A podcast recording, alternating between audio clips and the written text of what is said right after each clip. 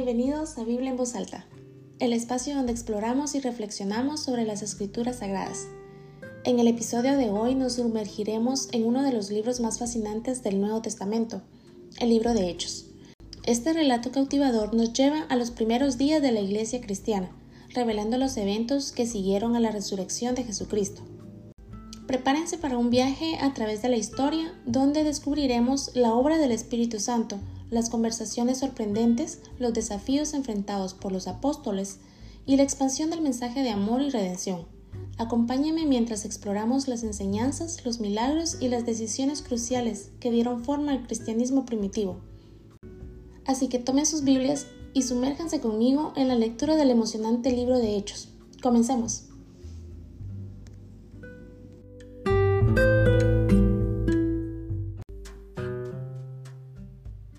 Hechos capítulo 12 Pedro escapa milagrosamente de la cárcel.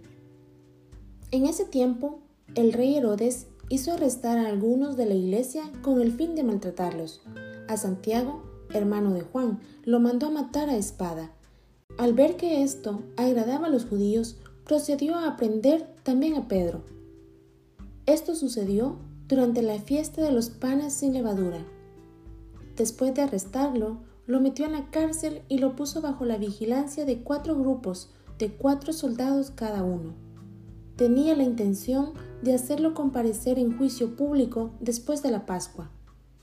Pero mientras mantenían a Pedro en la cárcel, la iglesia oraba constante y fervientemente a Dios por él.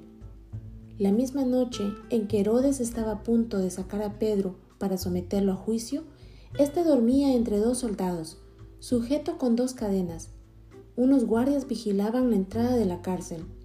De repente apareció un ángel del Señor y una luz resplandeció en la celda. Despertó a Pedro con unas palmadas en el costado y le dijo, Date prisa, levántate. Las cadenas cayeron de las manos de Pedro. Dijo además el ángel, Vístete y cálzate las sandalias. Así lo hizo y el ángel añadió, Échate la capa encima y sígueme. Pedro salió tras él, pero no sabía si realmente estaba sucediendo lo que el ángel hacía. Le parecía que se trataba de una visión. Pasaron por la primera y la segunda guardia y llegaron al portón de hierro que daba a la ciudad. El portón se abrió por sí solo y salieron.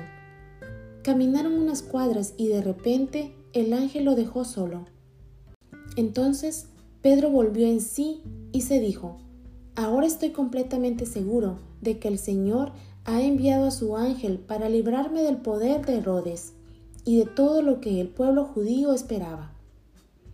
Cuando cayó en cuenta de esto, fue a casa de María, la madre de Juan, también llamado Marcos, donde muchas personas estaban reunidas orando. Llamó a la puerta de la calle y salió a responder una criada llamada Rode. Al reconocer la voz de Pedro, se puso tan contenta que volvió corriendo sin abrir. Pedro está en la puerta, exclamó. Estás loca, le dijeron. Ella insistía en que así era, pero los otros decían, debe de ser su ángel. Entretanto, Pedro seguía llamando. Cuando abrieron la puerta y lo vieron, quedaron pasmados. Con la mano, Pedro hizo señas de que se callaran y les contó cómo el Señor lo había sacado de la cárcel. Cuéntenles esto a Santiago y a los hermanos dijo. Luego salió y se fue a otro lugar. Al amanecer se produjo un gran alboroto entre los soldados respecto al paradero de Pedro.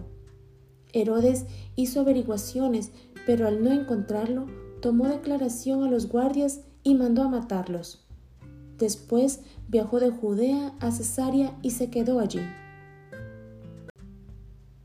Muerte de Herodes. Herodes estaba furioso con los de Tiro y de Sidón, pero ellos se pusieron de acuerdo y se presentaron ante él. Habiéndose ganado el favor de Blasto, hombre de confianza del rey, pidieron paz, porque su región dependía del país del rey para obtener sus provisiones. El día señalado, Herodes, vestido con su ropaje real y sentado en su trono, dirigió un discurso al pueblo. La gente gritaba, Voz de un Dios, no de hombre. Al instante, un ángel del Señor lo hirió porque no le había dado la gloria a Dios, y Herodes murió comido por gusanos. Pero la palabra de Dios seguía extendiéndose y difundiéndose. Despedida de Bernabé y Saulo. Cuando Bernabé y Saulo cumplieron su servicio, regresaron de Jerusalén llevando con ellos a Juan, llamado también Marcos.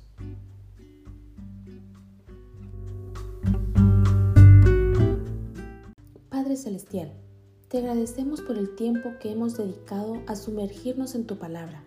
Gracias por cada mensaje, enseñanza y verdad que hemos encontrado en las Escrituras. Que estas palabras no solo resuenen en nuestros oídos, sino que también encuentren un hogar en nuestros corazones. Damos gracias por la oportunidad de explorar tu palabra juntos y te pedimos, Señor, que cada oyente sea tocado por tu gracia y verdad, que estas palabras inspiren, consuelen y despierten un deseo más profundo de conocerte. Concede a cada oyente discernimiento para aplicar estos principios en su vida diaria, que la semilla de tu palabra crezca y dé frutos en sus corazones. Te encomendamos a ti, Señor, a todos aquellos que nos escuchan, que tu Espíritu Santo les guíe y les revele tu amor incondicional, que encuentren consuelo, esperanza y propósito en tu palabra. Gracias Señor por este tiempo de lectura y reflexión, que tu luz nos ilumine siempre y que podamos compartir el amor y la verdad que hemos recibido con aquellos que nos rodean.